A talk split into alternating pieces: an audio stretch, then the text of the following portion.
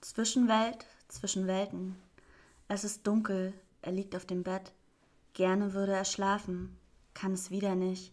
Die Gedanken schlagen Kreise, erinnern schwer zu ertragende Schläge. Nur gut ist die Dunkelheit, denkt er, und es bemüht sich allein damit zu beruhigen. Dunkelheit kennt keine Länder, weicht keinen Grenzen. Es wird überall dunkel, das ist sicher. Einzigst, denn für ihn ist es nicht sicher, wo er ist.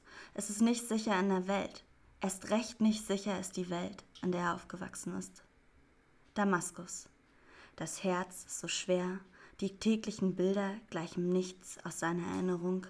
Diese Stadt voller Licht und Lachen. Hat es sie nie gegeben? Hat es ihn nie gegeben? Die hellen Tage, Familie, Heimat, hat es das alles nie gegeben? Doch, er erinnert den Arm seiner Mutter, ihren liebevollen, festen Halt. Sie war sicher, sie hat es gegeben. Er wünschte, er wäre Deutschland und den Deutschen unter anderen Umständen begegnet. Er hätte gern eine Wahl gehabt. Er hätte es gern gewollt, hier zu sein, aus eigenem Bestreben. Nur dann wäre es eine faire Chance gewesen. Es gäbe Neugier.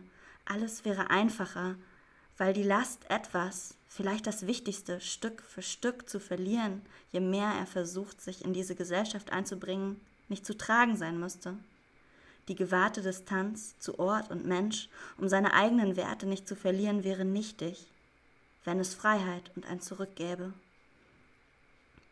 Diese Kleinstadt in Mecklenburg soll nun sicher sein. Ohne Bomben ist sie, aber er ist falsch. Jedes Wort ist falsch, das Aussehen ist falsch, seine Religion ein Problem, die verzweifelte Wut nicht gewünscht. Selbst die guten, helfenden Menschen enttäuscht, weil ihre Anfangseuphorie erstickte an den schlechten Beispielen.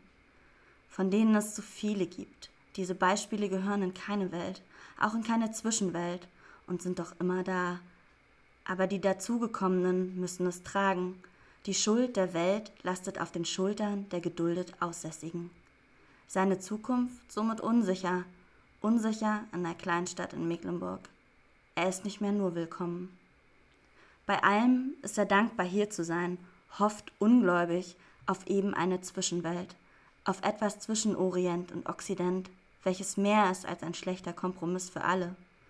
Entwicklung, Chancen und Frieden sind so große Wörter, zu schnell versprochen, eifrig zu erklimmen. Zurück gibt es nicht, darf es nicht geben für ihn. Heimatlos, hafenlos, hoffnungslos. Oder nicht? Hier soll es vorwärts gehen können. Da ist dieser Strohhalm, diese Liebe zum Leben. Es ist noch immer dunkel. Er liegt auf dem Bett.